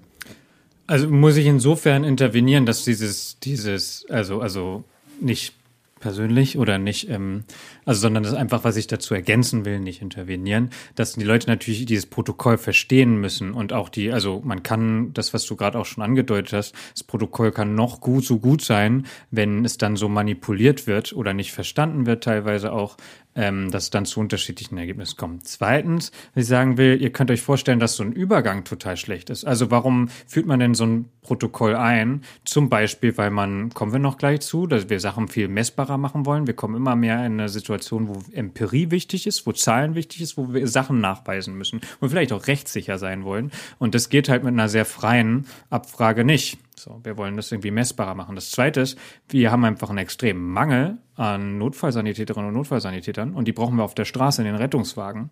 Und ähm, wenn wir ein anderes System haben, was irgendwie ziemlich gut abfragt, wo wir zu ziemlich guten Ergebnissen kommen, messbar zu guten Ergebnissen kommen, warum sollten wir diese Kompetenz in die Leitstelle setzen und nicht auf die Straße? Und das Dritte ist, dass es, und das ist halt genau das Frustrierende für die Leute in dieser Übergangsphase, wo Leute, die sitzen in der Leitstelle, sind medizinisch gut ausgebildet, durften das schon immer und werden jetzt führen, das fühlt sich dann für die an wie eine Beschneidung. Ne? Sie dürfen jetzt nicht mehr selbstständig, sondern sollen diese Fragen stellen und ähm, haben dabei, also wird ganz vielen Frage gestellt, was sie halt früher gemacht haben und durften und das ist natürlich nie schön für die Leute. Was auch festgestellt, aber ähm, da Willst du erst was sagen oder da? Ja, mach mal. Ja, ich würde ich würd den Punkt der Rechtssicherheit nochmal mhm. doppelt unterstreichen hier. Äh, die Rechtssicherheit ist nämlich nicht nur für das System, sondern also ne, für die Feuerwehr oder für die Dienststelle oder wer auch immer, sondern es ist auch für die, also das Personen scharf. Die Frage, warum kam der Rettungswagen zu spät mit teilweise desaströsen Folgen, die auch definitiv zeitabhängig äh, bewiesen werden können, ähm, die geht auch zur Leitstelle. Also wurde das richtige Rettungsmittel ausgewählt. Und äh, natürlich bei einem Rettungswagen ist es meistens nicht ganz so extrem kritisch. Da wäre die Frage, warum wurde kein Notarzt alarmiert oder Notärztin. Aber äh, das bei den Fällen, wo gar kein Rettungsmittel disponiert wurde oder der Notruf abgewiesen wurde, an Hausärztin, Not, Kassenärztin, Notruf, was auch immer, oder vielleicht nur ein KTW oder ohne Sondersignal disponiert wurde, kann man das sehr genau auswerten, äh, da die äh, Gespräche auch alle aufgezeichnet werden ähm, und es personenscharf ist, wer nun mal da jetzt telefoniert hat. Dort gibt ein äh, standardisiertes Notflugeabfragesystem eine sehr, sehr gute Rechtssicherheit, weil man einfach sagen kann, nein, der Disponierende hat hier ganz klar abgewogen zwischen rechts und links und diese diese Frage wurde richtig beantwortet und dann ist er raus. Und ähm, extrem schnell, da werden wir auch gleich noch drauf eingehen. Die Systeme können mich gerade hochdringliche Notfälle sehr, sehr früh erkennen. So mit den genauen Fragen, die sie so stellen. Äh, was ich aber auch noch, also sagen wollte, dass diese, das auch rauskam, dass Leute, die viel medizinischen Background haben, die vielleicht in dem Job auch lange waren, eine besonders schlechte Compliance in dem, in dem Protokoll haben, ne? weil sie eben diese, diese Bilder im Kopf haben und denken, da muss doch was anderes und ich hätte jetzt eine andere Frage gestellt und und und. Während die Leute, die nicht so viel Erfahrung haben, sondern gar sehr auf diesem System ausgebildet haben, das System super beherrschen und schnell dadurch sind. Also diese, das, das, das gute Ergebnis in einer, in den Abfrageprotokollen sind besser sind eher zu bekommen durch Menschen, die nicht das krasse medizinische Background haben. Sehr spannend. Du musst gerade kurz Compliance, glaube ich, nochmal in den Hintergrund erläutern. Ähm, ja, also im Sinne von, wie sehr, wie strikt halten sie sich ans Protokoll, würde ich also in dem Fall so ja, übersetzen. Ja. ja. Ähm, genau. Das ist, es ist, genau, also ich glaube gerade, wir befinden uns oft in diesem Übergang und es ist natürlich immer die Frage, wie viel Standardisierung wollen wir und wie viel Freie wollen wir an der, Freiheit wollen wir an anderen äh, Ende lassen. Und das ist ein sehr komplexes Feld, hat einfach auch mit, mit Motivation und ähm, Mitarbeiter Mitarbeitendenentwicklung zu tun. Und ähm, ja, es ist, ein, ist ein sehr, es ist eine Operation am offenen Herzen oft. Äh, oder am offenen Gehirn, um auf die, äh, das Synonym der Leitstelle zu kommen. Voll. Voll. Ja, genau. Also da werden wir nochmal ähm, noch auf zwei, drei Sachen, die wir jetzt eh aber auch schon angeschnitten haben. Vielleicht nochmal zum, also zu dem Punkt, wie es, vielleicht habt ihr alle irgendwie im Kindergarten das schon gelernt. Wie setzt ihr einen Notruf ab mit den sogenannten 5W-Fragen, dass man irgendwie schon vorher lernt, wie man einen Notruf abfragt. Und mit diesen Protokollen kommen wir eigentlich ein bisschen weg davon. Also, wir haben immer wieder festgestellt, wenn die Leute ihre 5W fragen, ich krieg's ja, glaube ich, gerade gar nicht komplett zusammen. Also, wo ist der Notfallort? Wer hat angerufen? Was ist überhaupt passiert? Und am Ende vor allen Dingen das Warten, weil das ist so ein Ding es gab schon früher oft diesen Fall, dass Leute das vorgegaukelt haben und dann fix aufgelegt haben. Und dann gab es irgendwie keine Rückfrage von der Leitstelle. Äh, war nicht mehr möglich. Wir in diese Anfrageprotokollen wollen wir eher dahin zu hinkommen und generell natürlich auch in allen, also auch in der freien Abfrage mehr dazu, dass die Leitstelle ein Lied im Gespräch hat. Und deswegen fangen die allermeisten Abfrageprotokolle mit den, mit der Frage an, wo genau ist der Notfallort? Hier Feuerwehr so und so, wo genau ist der Notfallort, oder? Und das hat einfach den Hintergrund, dass wir den einfach den Lied behalten und die Leute, das ist auch die, erstmal die wichtigste Information ist, wo wollen wir überhaupt hin? Und tatsächlich antworten 63 Prozent der Leute, das ähm, direkt mit dem Ort und gleichzeitig hat man sofort den Gesprächsführung auf den Seiten der Leitstelle. Ja, also im Gegensatz zu äh, ja Rettungsdienst so und so und gehst dran, hallo, schönen guten Tag oder was, dann ähm, fangen die Leute erstmal an zu quatschen und erzählen natürlich das, was aus deren Sicht wichtig ist und dann muss man erstmal da irgendwie unterbrechen. Wenn wir von Anfang an direkt Fragen stellen und das Protokoll leiten, ähm, dann haben wir eine schnellere Wahrscheinlichkeit, äh, zum Ergebnis zu kommen. Und das haben halt alle Protokolle gemeinsam, dass sie vitale Bedrohung, also die höchst, also das, also die, das lebensgefährlichste, am schnellstmöglich erkennen. Und tatsächlich ist so, dass manche sogar frühzeitig enden. Also gerade wenn eine, sagen wir mal, keine Atmung feststellbar, dass das Protokoll dann einfach schon aufhört, weil dann ist klar, es muss jetzt einfach echt fix gehen. Und dann ist auch egal, was dahinter noch alles kommt wir schicken jetzt erstmal los. Während andere zum Beispiel auch so ein, und das wäre zum Beispiel gerade so Call-Taker-Dispatcher-System so, und sagt, okay, ähm, die setzen an der Stelle schon mal so ein Pre-Alert, das geht schon mal zur Disposition, aber man sammelt schon noch weitere Informationen und leitet an und kann die noch hinterher schießen. Das wäre übrigens so ein Ding, Sven, was ich noch zu äh, Stichwort hinzufügen will. Ähm, natürlich kann hinterm Stichwort viel oder wenig stehen, aber irgendwie sind doch, stehen doch in den allermeisten Alarmfaxen oder wie es in der jeweiligen Feuerwehrrettungsdienst aussieht, ja nochmal Detailinformationen drin oder Hinweise, manuelle Hinweise und die sollte man sich auch schon durchlesen. Oder es gibt auch viele Feuerwehren, die schreiben das Abfrageprotokoll direkt mit aufs Fax, dass du dann nochmal gucken kannst, zack, zack, zack. Ja, ja, ja und nein. Also ja, das ist natürlich richtig, dass äh, die ergänzenden Führungsmittel, wie zum Beispiel eine Alarmdepesche, also das, was aus dem Drucker rauskommt, nochmal eine Papierform der Alarmierung oder auch äh, die Übertragung äh, über die ähm, im, was weiß ich, SDS, im, also ne, Short Data ähm, Short Date, ach egal. ähm, also, dass du nochmal eine Information über Digitalfunk bekommst. Ähm, das, das gibt's alles. Das Ding ist aber, dass ich denke, dass die, ähm, das ist so ein Ding der großen Feuerwehren. Also ja, in der Berufsfeuerwehr ist das klar, dass wir sowas bekommen. In großen Feuerwehren, freiwillig mit Hauptamtlichen, ganz egal, gibt es auch. Es gibt allerdings auch äh, in der Peripherie ganz, ganz viele Feuerwehren, die das nicht bekommen. Also da geht dann äh, der, der DME, der Pieper, da geht die Sirene, ja, das ist bei mir zu Hause auch noch der Fall, dann rennst du da hin und dann sitzt du auf dem Auto. Und es geht darum, dass ja mindestens die Führungskraft irgendwas hat und da gibt's nicht mehr. Da gibt's auf dem DME auch keine Auflistung der Einsatzkräfte, das wäre zu viel für sowas. Äh, es gibt vielleicht kein, keine Computertechnik da irgendwie im, im iPad oder ein Tablet, was auch immer im Fahrzeug.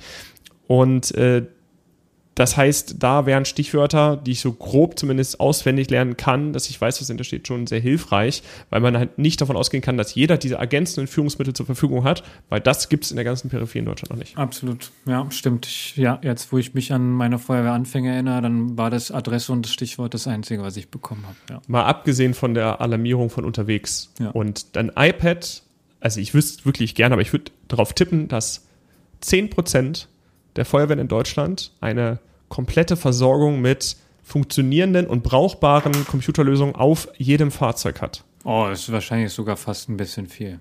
Zehn Prozent vielleicht auf den Führungsfahrzeugen, weniger auf den, also ja, aber das genau, das nicht mal das Fax. Ja, ja, voll. Du hast, du hast ja nichts, wenn ja. du unterwegs ja. bist. Und da, ja. Genau, klar, Nachfrage ist immer möglich, wenn man den Funkverkehr entlasten, bla, bla, bla. Genau. Ähm, Genau. Äh, jetzt aber noch die Frage, warum brauchen wir denn eigentlich Abfrageprotokolle? Theoretisch könnten wir eine Bestellhotline aufmachen, in der du anrufst, dann drückst du eins für Rettungswagen, sagst die Adresse und dann bekommst du einen. Drückst zwei für HLF und drückst drei für ich möchte mit einem Mitarbeitenden sprechen. Funktioniert bei anderen Mobilfunkanbietern ja auch. In Klammern, nein, tut's nicht. Aus eigener Erfahrung, es tut mir leid, wenn ihr da arbeitet, aber ich, nee, nicht. äh, ja, ja, klar, man könnte einfach sagen, äh, es geht doch am Ende darum, kriegt ihr einen Rettungswagen? Ja, nein, kriegt ihr irgendwie, habt ihr ein Feuer? Ähm, und dann kann man ja einfach mal hinschicken, alles, was man hat, oder einfach eine standardmäßige Antwort darauf hinschicken und dann äh, und runter skalieren können wir das immer noch. Oder einfach Beste dieses Aussage, klassische mal gucken fahren, ne? Ja, genau, mal gucken fahren. Beste Aussage ist immer, sind ja eh da. Ja, genau, sitzen ja eh auf der Wache. Aber genau, da kommen wir an diesen Punkt. Wir kommen zunehmend in die Situation, dass wir Ressourcenknappheit haben. Ne? Also ähm, dann das, das ärztliche Personal, die Notärztinnen und Notärzte, die irgendwie fehlen, die irgendwie eine Gebietsabdeckung haben von extrem großen Kreisen, ja. Und auch einfach die Notfallsanitäterinnen und Notfallsanitäter, die extrem knapp werden. Und dann ist natürlich die Frage, wir wollen nicht überall zum Gucken fahren, wenn wir ähm, gerade in irgendeinem Bereich kaum noch Rettungswagen haben und was ist, wenn dann ein Notfall kommt, der es braucht, während andere, äh, wo man hinfährt und gerade mal zum Gucken gefahren ist und die nicht brauchen. So. Und das ist das eine, wir haben eine extreme Ressourcenknappheit und das Punkt, Sven. Ich möchte es nicht nur auf den Rettungsdienst ausweiten. Ja, der Rettungsdienst ist das, wo wir auch aktuell sehr in der Ressourcenknappheit in der Diskussion sind. Aber es ist natürlich auch klar, dass nicht jede Notrufmeldung mit irgendwelchen Feuerwehrkräften, also Brandschutzkräften bedient werden kann. Auch nicht, wenn die in Anführungszeichen nicht also sowieso da sind, weil ich kann nicht zu jeder Feuermeldung die ganze Stadtfeuerwehr alarmieren und so für steigende freiwillige Feuerwehreinsätze sorgen, wo jedes Mal nichts ist. Es muss ja irgendwas geben, was mir sagt, was brauche ich eigentlich? Und wie viel, weil das ist ja auch noch so ein Ding. Äh, also ich will wissen, wie viele da hinfahren müssen und kann ich das einschätzen, weil es ist auch gerade für Freiwillige extrem äh, wenig motivierend, wenn sie jedes Mal irgendwo hinfahren, wo es dann nichts ist. Wobei die Bemessung der Freiwilligen, äh, der Aus, also die Bemessung der Kräfte, die bei einer freiwilligen Feuerwehralarm ausrücken, ja auch jetzt nicht immer schutzzielorientiert ist, um das mal nett auszudrücken. Weil man aber auch oft nicht weiß, wie viele kommen. So, da fehlen ja auch oft irgendwie Mittel, das schnellstmöglich zurückzumelden, dass man dann im Zweifel nach, also ja, naja, also ne, wie, wie, wie sieht es meistens, oben, wie sieht's ne? meistens also. aus? Wie werden alarmiert und nach fünf Minuten guckt man mal, wer ist denn da überhaupt ausgerückt, wie viele sind es? Sind es zu wenige? Dann muss ich nochmal nachalarmieren und das macht man natürlich großzügig, weil man diese fünf Minuten in der Regel nicht hat. Ähm, und dann kommen zu viele oder viele. Ja, aber genau, also okay. zu viele wollte ich jetzt nee, gerade, also ist sagen. vollkommen okay, muss ja. man jetzt machen, aber es gibt natürlich auch den Fall, ne, da, da würde eine Aleph oder was auch immer ausreichen. Jetzt sind aber noch sechs Leute am Gerätehaus an der Wache, dann fährt halt das zweite Aleph auch noch hin und solange es nicht absolut eskaliert, ist ja auch alles okay. Äh, die einzige Frage ist halt die Verhältnismäßigkeit, ne? Und dann muss man Blaulicht und bla gucken. Aber darüber wollen wir gar nicht reden. Ja, ja, absolut. Aber genau das ist es ja. Also natürlich müssen wir irgendwie eine gute Abwägung machen. Und das ist genau das Ding. Natürlich schicken wir nicht einfach immer alles, was wir haben.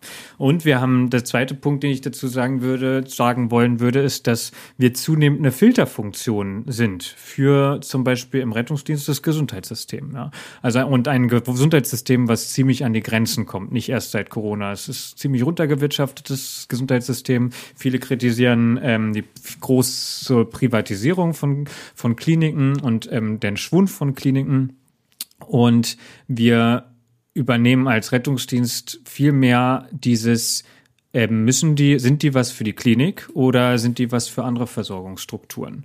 Und während früher viel mehr transportiert wurde, ist heute diese gerade die Funktion des Notfallsanitäters oder der Notfallsanitäterin, die bei bestimmten Krankheitsbildern genau diese Entscheidung treffen sollen. Ist es was Notfallmedizin? Muss das Krankenhaus oder eben nicht? Und dieses klassische Bild von dem Hausarzt, der alles, früher meistens Hausarzt, der irgendwie mit seinem Stethoskop mit dem Köfferchen nach Hause kommt und irgendwie 99 Prozent der Krankheiten irgendwie damit diagnostizieren kann, das ist halt nicht mehr so unsere Unsere Medizin ist ein bisschen empirischer geworden. Das heißt, wir müssen für viel mehr auch zur Abklärung ins Krankenhaus, ähm, um Sachen auszuschließen. Und das heißt aber andersrum, dass gerade die Kliniken sind halt doch auch wieder noch mal voller. Ja. Und da ist jede Filterfunktion total wichtig, ja. Wir kratzen halt jetzt auch an, an der Diskussion, die es jetzt äh, aber aktuell natürlich auch gibt, Überlastung des Rettungsdienstes durch Bagatelleinsätze. Und ich denke, jeder, der mal im Rettungsdienst gearbeitet hat, inklusive mir selbst, neigt auch dazu, sehr schnell den Bürger, die Bürgerinnen dafür verantwortlich zu machen, dass man heute, Carsten hat es angesprochen, die, die Art, wie man mit, mit ähm, Unglücksfällen oder sagen wir mal Verletzungen oder Erkrankungen umgeht, ist eine andere geworden. Oft machen wir für die Belastung des Rettungsdienstes sehr schnell den Bürger verantwortlich. Das ist nicht korrekt in, in der Hinsicht. Das ist deutlich komplexer und ich will an der Stelle nur davor warnen, dass man immer sagt, äh, ja, also wir machen alles richtig, aber der Bürger missbraucht uns. Ja, es gibt den Missbrauch von Rettungsmitteln, das ist Fakt. Er ist allerdings nicht der ausschlaggebende Grund für die Überlastung des Rettungsdienstes. Und ähm, für mich gilt da ganz klar der Grundsatz, wenn jemand Hilfe braucht, dann bekommt er sie. Und wir müssen einfach dahinter entscheiden, was an Rettungsmitteln wir am Ende dahin schicken. Der Grundsatz ist nicht, wer anruft, kriegt einen Rettungswagen, sondern wer anruft, bekommt Hilfe. Und das dürfen wir aber nicht, also das, das erste, wer anruft, bekommt Hilfe, darf nicht um, also darf nicht umstritten sein. Mhm. Und ich finde. auch so. Die Frage ist genau, ist es unsere Hilfe oder können wir weiter vermitteln? Aber dass die genau. Leute, ich finde auch nicht, dass wir Leute irgendwie davon abbringen sollten, bei uns anzurufen. So. Das, genau, das ist, das ist leider äh, meines Erachtens, also ganz äh, Ausrufezeichen, meine Meinung, Svens Meinung, ist meines Erachtens äh, mit Werbekampagnen in der Vergangenheit, im Jahr 20, in den vergangenen Jahren, sagen wir es mal nicht ganz so scharf, äh, erschüttert worden. Ja, also, also da gab es die Tendenz, Anrufe zu vermeiden. Und es gibt daraus äh, den absolut negativen Teil, dass erstens nicht mehr klar ist, wer anruft, bekommt Hilfe, sondern man fürchtet sich davor anzurufen, ah, darf ich jetzt anrufen oder nicht? Das darf nicht passieren. Und ähm, es gibt daraus auch einfach die, ähm, ja, diese, diese, diese weitere Schuldzuweisung an den Bürger. Damit wurde geschrieben, guck mal, wir machen ja sogar Werbekampagnen, weil die zu viel anrufen. Die sind schuld, wir sind gut. Und das ist einfach Bullshit. Wir müssen, und das ist einfach eine wir müssen, Trivalisierung. Wir müssen daraus eine extra Folge machen, Sven. Ja. Wir müssen über Bagatelleinsätze reden. Wir müssen darüber reden, was ist mit dem Gesundheitssystem. Haben wir irgendwelche alternativen Responses? Was hat sich verändert? Vielleicht auch Rettungsdienst im Allgemeinen. Was gibt es für Ansätze, auch international? Das werden mehrere Folgen. Der, ähm, aber vielleicht ist das jetzt der Anfang dazu. Ja, also es ist wieder ein gutes Beispiel, dass wir unsere eigene Existenzgrundlage haben.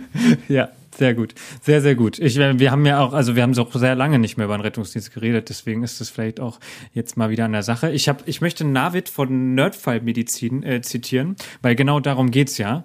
Der sagt, die Sensibilität von diesen Abfrageprotokollen ist hoch. Was meint er damit? Also, dass die zuverlässige Erkennung hochdringlicher Einfälle, äh, Einsätze, Notfälle, das Einfälle auch, ähm, das können die gut.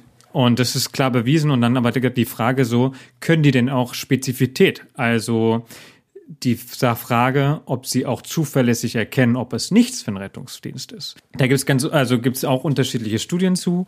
Und tatsächlich ist die Sache, dass die gerade, also das hatte ich ja gerade angesprochen, in hochdringlichen Sachen relativ schnell äh, erkennen sollen, okay, dat, da muss jetzt schnell wer hinfahren und dann aber im weiteren Verlauf des Protokolls auch so, so Low-Level-Trägern sucht, also nach, äh, nach in den Low-Level-Bereichen, also in denen die eher nichts, vielleicht eher nichts für einen Rettungsdienst ist, da nach Triggerwörtern gucken, was ähm, könnte doch ein Punkt sein, der doch was für ein Rettungsdienst ist. Weil wir alle wissen, und das ist auch so ein Rettungsdienst so ein Ding, ähm, dass wir im dass wir denken, es ist nichts und im, oder wenig oder denken so, naja gut, wir fahren jetzt mal ins Krankenhaus, weil die bestehen daraus oder denen geht's nicht so gut, aber eigentlich wäre das nichts für uns und jetzt sind wir ja schon mal hier und so.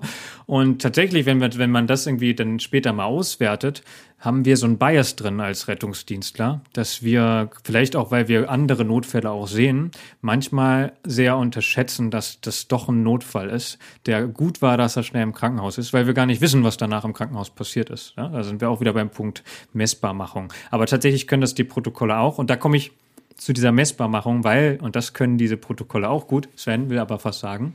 Ich möchte nur meinen also nochmal Nerdfallmedizin empfehlen und mein großes Chapeau für diesen Namen abgeben. also fantastisch. Ich wünschte, wir wären so kreativ. das stimmt. Dann würden wir nicht im Brandschutzvideo halt. Alt, also ich will jetzt, also das will ich jetzt auch nicht aufmachen, aber ich, wie gesagt. Vielleicht cool. habt ihr ja Vorschläge. Nein, wir nennen es nicht um Hallo. Das ist eine Marke. Ähm, tatsächlich, die machen öfter mal so ähm, einzelne Fälle auf und diskutieren das recht offen, irgendwie auch mit einer schönen Fehlerkultur. Gefällt mir sehr gut. Ähm, Gerade für Leute, die sich sehr für Rettungsdienst interessieren. Vielleicht können wir sowas ähnliches auch nochmal für BTK irgendwie aufmachen. Brandschutz, technische und Katastrophenschutz.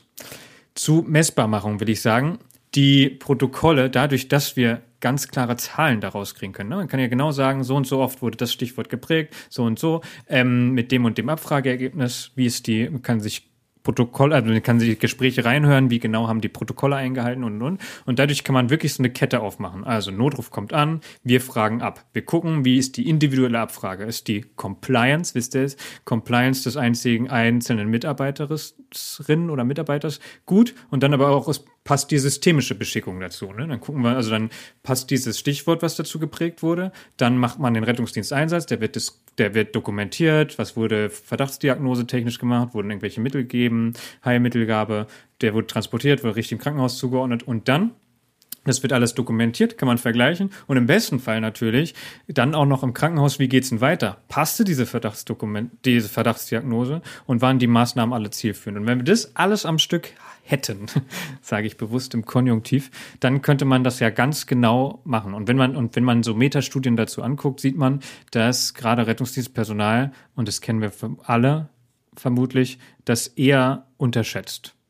Äh, was gerade so, ja, Sven. Ja, ich würde sagen, dass eine große Chance ja auch die Übertragbarkeit ist. Mhm. Also ist ja oft ein, Pro Problem, dass wir uns auch ein bisschen vor Übertragbarkeit äh, über irgendwie weigern in der nicht Polizeigefahrenabwehr. Ne? Mein Feuer, dein Feuer, meins brennt hier und da und was auch immer. Aber äh, durch diese, diese Messbarmachung des Notrufes, durch diese Standardisierung kriegen wir quasi auch Daten, die wir übertragen können auf andere äh, Leitstellen, weil grundsätzlich ist ein Notruf erst einmal ein Notruf und können somit das auch über die Grenzen der Zuständigkeit dieser einen Leitstelle ähm, nutzbar machen. Und ähm, daraus unsere Lehren ziehen. Ich habe das aus meiner Zeit im Rettungsdienst immer ein bisschen vermisst. Einmal für mich selber, das Feedback aus dem Krankenhaus. Also wie oft ist man später, wenn man sowieso mal hingefahren ist, hat man gefragt, was ist denn da eigentlich? Aber das geht ja viel weiter. Es geht bis in die Leitstelle, bis zu dem Moment, wo im Abfrageprotokoll rechts oder links geklickt wurde und man weiß im Nachhinein, du, rechts wäre richtig gewesen. Das wissen wir heute. Gestern wusste man es nicht, aber warum wäre rechts richtig gewesen? Was hätten wir verändern können, damit in Zukunft rechts, was richtig ist, auch rechts geklickt wird? Und äh, das ist einfach eine, eine Riesenchance, die vielleicht auch gar nicht so offensichtlich ist, äh, so dass, dass man sie definitiv nochmal mhm. erwähnen muss. Ja, auf jeden Fall. Ich meine, dafür, dass genau, da ganz wichtig ist dann natürlich, man braucht diese Zahlen, die Dokumentation. Es muss dokumentiert werden und ehrlich dokumentiert werden. Also und ähm, Voll. Zu der und, ähm, und man kann natürlich danach dann auch abwägen, wie schnell und wie viel brauchen wir. Ne? Wenn man klare Zahlen hat, kann man auch sagen, okay, wir brauchen bei den und den Einsätzen nur zu so und so viel pro Milde Einsätzen tatsächlich den, den Notarzt oder die Notärztin und deswegen ziehen wir die aus dem Stichwort raus, weil wir diese Ressource schonen wollen. Und dann muss man natürlich, und das sind natürlich auch extrem schwierige Entscheidungen, weil man dann eben für diesen einen Fall, wo es doch gebraucht wurde, den systemisch nicht mehr vorsieht. Und das ist natürlich ein Problem äh, für diese eine Person. Und hm. das ist auch hochpolitisch und moralisch sehr schwer. Das ist, ähm, muss politisch entschieden werden, irgendwie auch. Ja. Ja, definitiv. Ähm, ja. Ich habe mir gerade hab Gedanken gemacht, wie viel Prozent ein Disponierer oder Mensch, der in der Leitstelle arbeitet, Notrufbearbeitung macht und wie viel quasi alles, was danach kommt. Weil das haben wir bislang in einer Stunde noch nicht äh, thematisiert. ähm, denn die Leitstelle hört ja nicht beim Notruf auf. Haben wir vorhin schon erwähnt. Darauf möchten wir auf jeden Fall jetzt noch zur, ähm, zur Sprache kommen. Ich finde es einen unfassbar interessanten Teil. Ich war also, mir so sicher, dass wir irgendwie in einer halben Stunde hier sind. Wie, wie haben wir es denn jetzt geschafft? Eine Stunde lang zu diesem, das ist eine ja, halbe also wir können, wow. Halbe Seite man muss, ja, man muss ja dazu sagen, dass wir auch schon Folgen dazu gemacht haben. Wir haben ja schon Führungskreis, äh, Führungsmittel und auch Stabsarbeit gemacht. Die spielen hier alle mit rein. Ich kann euch die Prozentzahl übrigens nicht sagen. Also wenn ihr einen Tipp habt, äh, lasst mal hören. 50-50 äh, ist nicht. Ich glaube so 60, 70 Prozent Notrufannahme und der Rest die eigentliche andere Arbeit. Denn sie ist unterschiedlich. Also wenn wir uns einen normalen Rettungseinsatz angucken, RTW, NEF, was auch immer, dann beschränkt sich auf die Dokumentation, also da wird der Notruf angenommen, es wird disponiert, so ist also die primäre Aufgabe weg. Danach wird noch dokumentiert, welches Krankenhaus geht es und äh, gegebenenfalls noch personenbezogene Daten zur Nachverfolgung, ähm, sollten dort Rückfragen bestehen. Ende der Geschichte. Es gibt allerdings auch Einsätze, die ähm, erfordern einen viel höheren Koordinationsaufwand, vor allen Dingen, wenn sie größer werden. Und hier sind wir in der Regel ähm, im, ja, im Brand, äh, abwehrenden Brandschutzbereich, äh, natürlich aber auch bei Massenanfällen von Verletzten und so weiter. Und hier kommt quasi so die das, die Leitstelle als Führungseinrichtung. Da muss man jetzt auch vorsichtig sein. Äh, Führungsunterstützung wäre richtiger, gerade wenn wir nochmal auf die Feuerwehrdienstvorschrift 100 ähm, eingehen, die sich nun mal mit dem Führen von Einheiten ähm, gesetzt. Das ist Führungsunterstützung.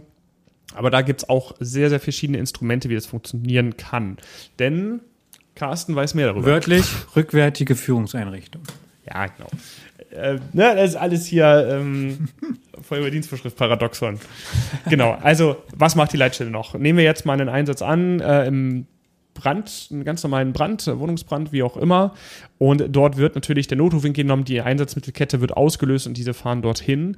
Und jetzt ist es Aufgabe mitunter der Leitstelle, die Einheiten vor Ort, vor allem die Führungseinheiten dort äh, einer gewissen Unterstützung zukommen zu lassen und natürlich ähm, all das, was man von vor Ort nicht unternehmen kann, von äh, der rückwärtigen Seite zu erledigen. Was kann das sein, Carsten? Was fällt dir dazu primär ein? Oh, jetzt habe ich hier gerade was eingetimmt, Sven. Du musst mal kurz weiterreden. jetzt muss ich kurz hier weitermachen. Nein, also es kann erst einmal ähm, Dokumentation sein. Also was, was kommt dort? Was sind die Lagemeldungen? Dann kann es die Weiterleitung dieser Informationen sein. Sei es an die Polizei, sei es an andere Führungskräfte, die noch nicht ausgerückt sind, aber denkst, schon mal in irgendeiner Weise darüber Bescheid wissen müssen. Dann natürlich ganz klar die ähm, Nachjustierung der Einsatzkräfte vor Ort, das heißt die sogenannte Nachalarmierung, was muss da noch hin? Und dann allerdings auch ähm, ja, das Vorbereiten eines, eines länger andauernden Einsatzes. Das kann zum Beispiel sein, ähm, das Lagebild oder die Lage in der Stadt oder des Kreises, wie auch immer Zuständigkeit ist, äh, zu adjustieren. Das heißt, ich alarmiere Kräfte an strategisch relevante Punkte, da die ja jetzt in dem Moment entblößt sind, übrigens ein sehr schönes Wort, die entblößten Wachen oder die verwaisten, verwaisten, ja, verwaisten ich besser, Wachen. Ich. Wer sehr, sehr ja, also, warum sollen die sich denn entblößen? Was denn alle? Ja, das, ne? genau, also wir müssen natürlich, egal wie groß der Einsatz ist, den Grundschutz sicherstellen. Und dann heißt es also nachzusteuern. Das kann einmal sein, dass wir Wachen nachbesetzen. Das kann allerdings auch sein, die ähm, ja die Fähigkeit der Leitstelle hochzufahren. Das heißt, mehr Mitarbeitende wieder an die Tische zurückzukriegen. Die Tischbesetzzeiten sind in der Regel uhrzeitorientiert und ähnliches. Das heißt, da läuft alles los. Ein ganz klein bisschen näher möchte ich noch reingehen. Und zwar gibt es den interessanten Zeitpunkt zwischen, die Fahrzeuge sind alarmiert und sind am Einsatzort angetroffen. Denn der Einsatz läuft ja weiter. Also ähm, wir haben die Einheiten nun alarmiert und zu diesem Zeitpunkt befindet sich noch keine Führungskraft oder überhaupt gar keine Einheit vor Ort. Es sind aber dennoch schon Führungsaufgaben zu tätigen. Sei es die Anfahrtsregelung, sei es überhaupt zu merken, welche Kräfte ergeben sich denn aus den ehrenamtlich ähm, ähm, alarmierten Kräften. Da alarmieren wir zwar ein HLF oder was auch immer, wissen aber nicht, ob es es dann definitiv mit der geforderten Stärke ausdrückt. Und natürlich sowas wie Haltepunkte oder Bereitstellungsräume, je nachdem, wie man sie nennen möchte. Und hier gibt es die Tendenz, die einen sagen, oh, ganz klare Aufgabe der höchst alarmiertesten äh, Führungseinheit. Nehmen wir mal eine Zugführung an oder nehmen wir mal die Verbandsführung an. Die müssen das jetzt auf Anfahrt irgendwie managen. Es gibt aber auch die anderen Schluss, naja, das können wir aus der Leitstelle ja aktuell besser machen, weil die Informationshoheit liegt noch bei der Leitstelle. Sobald die Einsatzkräfte eingetroffen sind, verschiebt sich das. Die Einsatzkräfte vor Ort wissen mehr als die Leitstelle. Je nach Einsatzlage können wir jetzt wieder Ausnahmen machen. Aber ja, erstmal bei unserem Wohnungsbrand wissen die Einheiten vor Ort mehr als die Leitstelle. Aber bis sie eingetroffen sind, wissen sie das nicht. Sie wissen den Ort, sie wissen, was los ist. Aber derjenige, der angenommen hat oder die, die darüber ähm, informiert worden sind innerhalb der Leitstelle, die wissen natürlich mehr. Also kann man dort sagen, die Leitstelle führt diesen Einsatz so lange, bis die Einsatzkräfte eingetroffen sind. Und auch das ist eine Aufgabe, die ähm, überhaupt nichts mehr mit der Notrufannahme zu tun hat, sondern quasi schon ähm, ja, Einsatzführung bedeutet. Dafür gibt es dann verschiedene Kompetenzen und Funktionen auch innerhalb der Leitstelle. Dann muss natürlich die Information, die dann noch in der Leitstelle gesammelt wird oder entschieden wird, dann auch wieder an die Führungskraft an der Einsatzstelle transferiert werden in dem Moment, wo sie eintrifft. Aber dieses, und das habe ich auch ein bisschen kennenlernen dürfen, dieses auf Anfahrt als Führungskraft sich aus den Einsatz vorzubereiten, auf seine eigenen Sach, auf seine eigenen Aufgaben, die dort auf einen zukommen, diese Zeit zu haben und sich nicht schon ähm, so strukturelle Gedanken zu machen, die auch jemand anders machen könnte. Das habe ich, ich persönlich irgendwie als sehr, sehr gut empfunden. Also es ist aber auf jeden Fall ein Wechsel in dem, wie Feuerwehr tickt. Wir haben schon mal über vorne führen, von hinten führen geredet. Wir haben schon darüber geredet, dass das irgendwie rechtlich ganz klar gestellt ist, wer irgendwie bestellter Einsatzleiter ist und, und so weiter. Da muss man allerdings als Gegenargument natürlich auch ähm, anhalten, dass das Grundrauschen, der Tagesbetrieb, der Grundschutz nirgendwo so präsent ist wie in der Leitstelle selbst. Also egal wie groß dieser Einsatz ist, wenn du als Einsatzkraft vor Ort bist, dann interessiert dich nur dieser Einsatz. Du hältst einen Strahlroller rein, du malst irgendwas an dein schlaues Whiteboard, was auch immer, du machst was vor Ort und alles andere ist dir egal. Der Leitstelle ist es nie egal, weil der Anruf kommt dort an. Das heißt, ich kann nicht in der Leitstelle sagen, so, jetzt hier Großbrand, auf geht's, alle mal links gucken und jetzt führen wir da, sondern du musst weiterhin die Lage in der Stadt und die Anrufe im Blick behalten. Und darum kannst du nur bis zum gewissen Grad die Leitstelle dort ähm, nutzen, um den Einsatz zu führen. Und da käme zum Beispiel die Regelung, sobald die erste Führungskraft eintrifft, übernimmt dieser dort die Einsatzleitung in Kraft, ähm, sehr angenehm entgegen. Voll, also und dann das wird immer ich habe übrigens, äh, es mir gerade einfällt, hier liegt ein Apfel, ja, und der, da werde ich jetzt gleich mal reinbeißen. ich habe, kennt ihr den alles gesagt Podcast ähm, vor der Zeit? Und der, ähm, die, da fangen die immer irgendwann an zu essen und ich finde es ja, dermaßen daneben. Ich finde es dermaßen daneben, weil ich meine, das ist ein Hörerlebnis, ja, und dann fangen die an zu essen und du kriegst immer Hunger, aber die haben immer geile Restaurants. Gucke ich mal, ah, das ist ja spannend. Ja, bei uns hat es für einen Apfel gereicht. Und, und genau, deswegen beiße ich jetzt gleich. ähm, was ich sagen will, ist, dadurch entsteht immer so ein Twist zwischen Leitstelle und den vor Ort, ne? Weil die Leitstelle, die möchte Rückmeldungen haben. Die möchte, geht's euch gut? Habt ihr genug? Braucht ihr noch was? Kommt ihr nicht klar? Weil sie hat ja auch so ein bisschen so eine Kontrollfunktion. Es gibt ähm, Feuerwehren, wo die Leitstelle, wenn nicht schnell genug eine Rückmeldung kommt, oder vielleicht könnt ihr auch in Funk reinhören und merken, da ist Stress und der Einsatzleiter oder die Einsatzleiterin vor Ort kommt gar nicht dazu, nachzualarmieren, weil dermaßen im Stress da ist, dass die von sich aus erhöhen. Ja? Und andererseits, also das ist ja so Perspektive Leitstelle, sie sagen, ja, okay, wir haben irgendwie so eine Fürsorgepflicht und wir wollen Infos haben. Und von vorne ähm, fühlt sich das dann so an, du bist gerade erst angekommen, hast irgendwie zwei Leute bis einmal ums Haus rum hier laufen und die Leitstelle möchte unbedingt schon eine Lagemeldung haben und drückt mir hier irgendwie noch weitere Kräfte auf, obwohl ich hier noch gar nicht. so, ihr könnt euch das ungefähr vorstellen. Und das sind einfach, also und das muss man, da muss man irgendwie mit viel Verständnis für die beiden Funktionen und die beiden Aufgaben ähm, dafür haben und das merken, dass das beides eine Perspektive ist, die wichtig und angemessen ist. So. Ähm. Das dramatisiert sich übrigens auch, dieses Missverständnis zueinander, wenn man. Das war auch schön geknackt. Das, das Missverständnis dramatisiert sich in dem Moment, wo man keinen direkten Kontakt nochmal zur Leitstelle hat. Das ist beispielsweise im ehrenamtlichen Bereich auf der Fall. Da ist die Leitstelle weit, weit weg. Mhm. Also es ging mir immer so, ich weiß nicht, wo die sind teilweise. Ich weiß nicht, wer die sind. Ich weiß auch nicht, wie die arbeiten. Ich habe da aber gar keine Ahnung von. Und es kommt hoch vielleicht dazu, dass man mal einen kennt, der auf der Leitstelle sitzt. Oder mal da war. Aber das ist auch wenig hat auch andere Gründe, ist auch alles okay. Wenn ich allerdings die Leitstelle kenne, bis dahin, wo ich eigentlich jede Stimme am Funk namentlich benennen kann und nach dem Einsatz, ich gehe mal kurz hoch und ich rede da mal rüber, auch ich, in meiner wenigen Erfahrung äh, in dem Bereich, aber auch schon dazu geführt hat, dass man nochmal kurz auf der Cola irgendwie darüber redet, hier, wie habt ihr das wahrgenommen? Ah, jetzt verstehe ich, warum das so und so gekommen ist und so weiter. Das ist, das ist ein Problem und da ähm, muss man für mehr Austausch sorgen, was allerdings natürlich auch nicht möglich ist. Beispiel Region Hannover, ungefähr 220 freiwillige Feuerwehrkräfte. Die Leitstelle ist darüber hinaus für den gesamten Rettungsdienst zuständig, die gesamte Berufsfeuerwehr, die FF in der Stadt Hannover und die Rettungsmittel innerhalb der Stadt Hannover. Da kann es natürlich keinen Austausch irgendwie. Aber ich meine, deswegen reden wir ja vielleicht auch darüber, um das irgendwie auch zu teilen, die Leitstelle auch als einen, als einen krassen Unterstützer wahrzunehmen nämlich ähm, die Informationen für dich rausbekommen können, denen du auch sagen kannst, okay, ich bräuchte hier sowas wie, ich habe aber keine Ahnung, wie sich das nennt, fangt mal an zu ähm, recherchieren. Also sowas, ich hatte irgendwann mal so einen Einsatz, da werden irgendwelche Schlieren auf dem Gewässer und ich, keine Ahnung, ich brauche irgendeine Fachkraft, aber sind das jetzt die Wasserbetriebe oder ist das die, die untere, mittlere, obere Wasserbehörde? Wer ist denn das jetzt hier eigentlich? Und sind Betriebsstoffe, Carsten. Mach jetzt nicht so einen Wind drauf.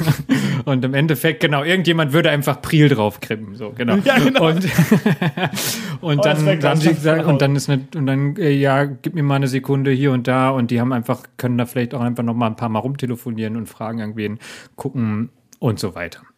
Das wäre also die Informationsbeschaffungsmaßnahme, ja. Ähm, es gibt dann noch ähm, die Aufgabe der Alarmierung überörtlichen Kräften. Auch hier vielleicht wieder als Beispiel aus NRW. Dort gibt es Alarmierungsleitstellen für die ähm, Regierungsbezirke. Das heißt, dort werden Kräfte, die für den überörtlichen Hilfeleistungseinsatz, sei es landes- oder bundesweit, ähm, äh, sind, ähm, werden dort drüber alarmiert, führt auch wieder zu einer Mehrbelastung, ähm, hat den Hintergrund, dass es allerdings ähm, ja auch nicht immer, ähm, es gibt quasi keine Landesleitstelle, wo das mal eben gemacht werden könnte. Dann äh, gibt es noch einen wichtigen Punkt und da geht es rüber in unsere Folge, also genauso wie es in der Leitstelle rüber geht, geht es bei uns rüber in die Folge in die Stabsarbeit. In der Regel ähm, oder oft sind die Räumlichkeiten der stabsmäßigen Führung, also zum Beispiel ein Führungsstab, eine Feuerwehreinsatzleitung, ähnliches, an die Leitstelle angegrenzt und haben einen Übergangsbereich. Das hat einfach natürlich den Hintergrund, dass die Leitstelle eine, eine Führungsunterstützung direkt ist und ähm, dass man da nah aneinander sein will hat aber den auch den Nachteil, dass quasi nochmal als Aufgabe der Leitstelle hinzuwächst, bei einer sich anbahnenden Stabslage diesen Stabsraum in Betrieb zu nehmen und dann auch als Ansprechpartner äh, für diesen Stab da äh, zur Verfügung zu stehen. Und so ist die Leitstelle dann mit drin in dem Übergang zum äh, Krisenmanagement, was natürlich wieder die Leitstelle belastet, aber auch absolut nachvollziehbar dort angesiedelt ist. Das hatten ähm, wir, glaube ich, in der, in der Folge über Stabsarbeit auch angesprochen, dass das eben ein strukturelles Problem auch der Feuerwehr ist. Dieses dadurch, dass wir von vorne führen und dann irgendwie diesen Übergang hin ins Krisenmanagement, die Rolle, ähm, okay, wir müssen jetzt doch irgendwie größer denken, von hinten führen, ähm, einen Stabsalarm auslösen, dieses Anwachsen, dass wir uns damit extrem schwer tun oder dass da wird da, da Probleme entstehen. Genau, aber die, diese rückwärtige Führung ist nirgendwo besser ähm, dauerhaft dargestellt wie in der Leitstelle. Das muss man ganz ehrlich sagen. Da könnte man sich auch irgendwelche Mischmodelle vorstellen, ne? Warum nicht die Vorhaltung irgendwie eines Art von ständigen Stabes, der sich irgendwie schon vor frühzeitig auf Stabslagen bei sich anbahnenden potenziellen Einsätzen schon mal vorbereitet. Also dann ist ein eingestaubter Raum, der dann erst, wenn einer schreit, starb, dann erst in Betrieb genommen wird. Da gibt es andere Konzepte. Und äh, wenn man mal genau hinguckt und vielleicht nicht oder ein bisschen weiter guckt, dann gibt es sogar eine Person, die oft oder ich, ich habe sie noch nie da, doch, es gibt sie auch manchmal nicht, ähm, eine Person, die quasi das schon die ganze Zeit betreibt und quasi immer in Standby ist und sobald auch nur so der Anschein einer etwas größeren Sache ist, ähm, tätig wird. Das ist der sogenannte oder die sogenannte Lagedienstführerin. Das heißt, der Lagedienstführer oder die Lagedienstführerin, die sich ähm, den ganzen Tag damit beschäftigt, ob die Lage, ob die Schutzzielerreichung, ob die Kräftevorhaltung innerhalb der Stadt oder des Zuständigkeitsgebietes ähm, angemessen ist und dann zum Beispiel im Falle der ähm, Einsatzführung, solange Einsatzkräfte eingetroffen sind, ähm, wenn die durch die Leitstelle gemacht wird, durch ihn gemacht wird. Das heißt, er ist quasi der innere Einsatzleiter oder der, ja, wie soll man es am besten beschreiben, derjenige, der dafür zuständig ist, dass das System, was man sich gedacht hat, funktioniert und auch unter dem äußeren Einfluss des Einsatzgeschehens weiterhin funktionieren kann. Und derjenige ist zum Beispiel auch der, der dann sagt, so, alles klar, das wird jetzt größer, ich fange jetzt mal an, die Leute zu informieren. Ähm, ich gebe vielleicht mal die Anregung dahin, eine Stabslage draus zu machen. Oder ich alarmiere schon mal höhere Führungskräfte mindestens in die Leitstelle, dass wir uns darüber unterhalten können.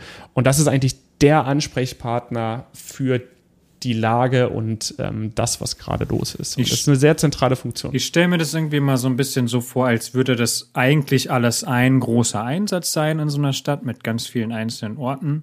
Und ähm, dann irgendwo beginnt was Größeres und man versucht das irgendwie abzukapseln, indem man da einen, einen ähm, Einsatzleiter in vor Ort irgendwie hinschickt und der macht, regelt das dann vor Ort und ähm, kann da irgendwie einfacher managen. Und wenn dann aber viele Kräfte da sind, dann versucht man, okay, wir müssen irgendwie ein paar Sachen nachalarmieren, damit dieser Grundschutz irgendwie wieder läuft, dass wir das Gleichgewicht trotzdem irgendwie geschaffen haben. Und wenn das dann wieder größer wird, dann müssen wir diesen Einsatz vielleicht noch größer abkapseln, in der in den eigenen, eigenen SachbearbeiterInnen bekommt oder, oder, oder. Oder sagen, okay, es ist so groß, wir brauchen sogar einen Stab, um das dahin abzukapseln. Also dieses, genau, es ist ein sehr filigranes System. Das fängt aber auch schon im ganz Kleinen an, wenn wir so über Steuerung von Einsatzmitteln reden. Also das hatte Sven vorhin auch so schon angesprochen.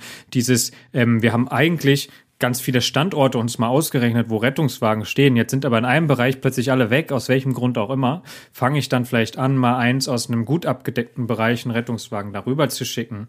Ähm, so Gebietsabdeckung, auch sowas kann Steuerung schon von Einsatzmitteln sein. Also es ist irgendwie ein sehr sehr filigranes, sehr spannendes System mit auch verschiedenen Backup-Ebenen. Ne? Im BTK-Bereich haben wir irgendwie Feuerwehren, freiwillige Feuerwehren, wir haben irgendwelche Katastrophenschutzzüge und und und, THW, wir können irgendwelche Fachberater dazu holen, externe Kräfte. Ähm, Im Rettungsdienstbereich haben wir irgendwie noch die Schnelleinsatzgruppen oder oder oder. Und das, ähm, genau, wann fange ich an, die verschiedenen Knöpfe zu drücken? Ich denke, damit haben wir diesen Bereich auch, glaube ich, schon mindestens angekratzt. Also ich glaube, da werden wir in, in einzelnen Teilen nochmal draufkommen. Ich finde auch diese Abkapselungsidee der Feuerwehr oft manchmal ein bisschen fraglich, da ähm, es wirklich fraglich ist, inwiefern wir einen Einsatz wirklich vom Rest des Stadtgeschehens oder des Kreis, was auch immer Geschehens abkapseln können, weil die Einflussfaktoren sind einfach da. Ähm, es gibt nicht die Einsatzstelle, die nichts anderes beeinflusst. Und da ist die Feuerwehr, glaube ich, so noch ein bisschen hinterher zu teilen. Es gibt auch, ähm, wir haben es vorhin schon gesprochen, so Probleme, mit denen die Feuerwehr ist immer da. Ähm, so liegt dann oft ähm, die sogenannte Amtsleitung bei der Feuerwehr auf. Also ich kenne das aus kreisfreien Städten, dass dann quasi in dem Moment, wo Ämter der Stadt nicht mehr erreichbar sind, schaltet man sich einfach zur Leitstelle auf, damit man keine eigenen Mitarbeitenden nachts irgendwie ähm, beschäftigen muss. Und äh, ja, das, das die Grenzen können nicht klar gezogen sein für die Leitstelle. Es gibt genauso wenig wie im Einsatz draußen klar so bis hier und nicht weiter, sondern es gibt immer einen Graubereich, in dem wir sagen müssen, ja, bis dahin, da müssen wir jetzt mal was machen oder nicht. Ähm, aber das ist ähm, ein ständiges Ding und da muss man einfach ein bisschen hinterher sein. Und ich glaube, dass unsere Leidenschaft für das Thema auch gerade ein bisschen deutlich geworden ist. ja, absolut. Ich dachte auch gerade. Ich möchte vielleicht nochmal zusammenfassen, ja, wie wir das immer so machen. Wir haben am Anfang geredet, was gibt es überhaupt für Leitstellen? Was ist das? Wo, was machen die? Ja, ähm, die machen, ja, Punkt. Äh, der, Satz dahinter war richtiges Einsatzmittel zur richtigen Zeit zum richtigen Ort. Ja. Äh, wir haben ein bisschen über die Historie geredet. Wo kam das her mit der 112? Wir haben über die verschiedenen Prinzipien innerhalb so der, der Arbeitsstruktur der Leitstelle, so Call-Taker-Dispatcher-System und Sachbearbeitungssystem. Wir haben über Notrufabfrageprotokolle sehr lange geredet. Ähm, und sind dann irgendwie dazu übergegangen, wofür, also warum eigentlich nochmal? Und ähm, können wir denn hiermit irgendwie, was, was ist es denn alles? Geht es am Ende wirklich nur darum, schicke ich jetzt einen Rettungswagen HLF und haben gemerkt, nee, da ist sehr viel mehr drin und wir haben noch sehr viel mehr Potenzial für viele Folgen. Wir sind irgendwie dahin gekommen, dass wir sehr viel mehr messbarer machen müssen, gerade wenn wir in zunehmend in so eine Ressourcenknappheit kommen, wo wir irgendwie gut gut abwägen müssen, wen schicken wir wo, warum hin und das am Ende vielleicht auch begründen müssen. Und zu guter Letzt haben wir gemerkt, das war nun eigentlich nur der kleinste, ein ganz schön kleiner Teil, nicht der kleinste, aber nicht nur ein Teil der Leitstellentätigkeit, nämlich diese Annahme und Disposition, weil sie hatten noch eine viel größere Rolle, dieses ähm, Gleichgewicht als einsatztaktische Funktion, die irgendwo hinten, aber auch irgendwo oben drüber steht die Einsatzmittel steuert, die nachalarmiert, die ähm, dokumentiert, die Information holt, die eine die eine Informationszentrale ist und im Endeffekt auch den Knopf drückt oder jedenfalls vorbereitet hin zum Krisenmanagement und Stabslagen vorbereitet. Wow. Es war mir ein Fest, Carsten. Es war wirklich gut. Wow. also wir haben es, also muss man vielleicht an der Stelle transparent machen. Wir waren, wir waren schon mal besser vorbereitet, dachte ich. Aber es war, lief richtig rund das, ich, ich bin davon abgewichen, glaube ich, so, zu glauben, dass das gut oder schlecht vorbereitet ist, weil es gab auch richtig gut äh, vorbereitete Folgen, wo ich am Ende dachte, schwer so, oh, ja, verstehe. Schwer gefallen. Mhm. Äh, also. Ja, ja, hast du recht. Das Gefühl hat, kann ich nachvollziehen, aber ähm, ich hatte gehofft, dass es so wird wie jetzt. Ich hoffe, euch hat es gefallen. Also, das ist ja eigentlich das, worum es geht. Bevor wir ja, eigentlich, eigentlich soll es doch uns Spaß. genau, ist richtig. Ja, ähm, wenn es euch Spaß gemacht hat oder wenn es euch keinen Spaß gemacht hat, dann könnt ihr uns das sagen. Und zwar könnt ihr uns eine E-Mail schreiben an imbrandschutzmilieu at gmail.com. Ihr könnt uns auf Facebook finden, dort könnt ihr uns eine Direktnachricht schreiben. Äh, ihr findet Carsten auf Instagram, dort könnt ihr seit neuestem auch Sprachnachrichten äh, schicken. Sprachnachrichten natürlich auch irgendwo anders, wo das geht. E-Mail, keine Ahnung. Ähm, Twitter haben wir mittlerweile, äh, oder na, na, mittlerweile ist Bullshit, nee, haben wir noch beide. Und äh, dort findet ihr uns auch. Ansonsten könnt ihr auch alle Kanäle und alle Möglichkeiten, wo ihr uns äh, findet, auf äh, www.imbrandschutzmilieu.wordpress.com nachsehen. Und sonst äh, glaube ich, dass äh, das ein sehr schöner Anfang ist für das Jahr 2023. Es kommt viel auf uns zu. Bam, bam, bam, bam. Ja, große Ereignisse werfen ihren Schatten voraus, Oh, was ja. auch immer. Was für ein Unsinn. Ich wünsche euch äh, alles Gute, passt auf euch und andere auf. Bis bald. Wir hören uns. Macht's gut. Ciao.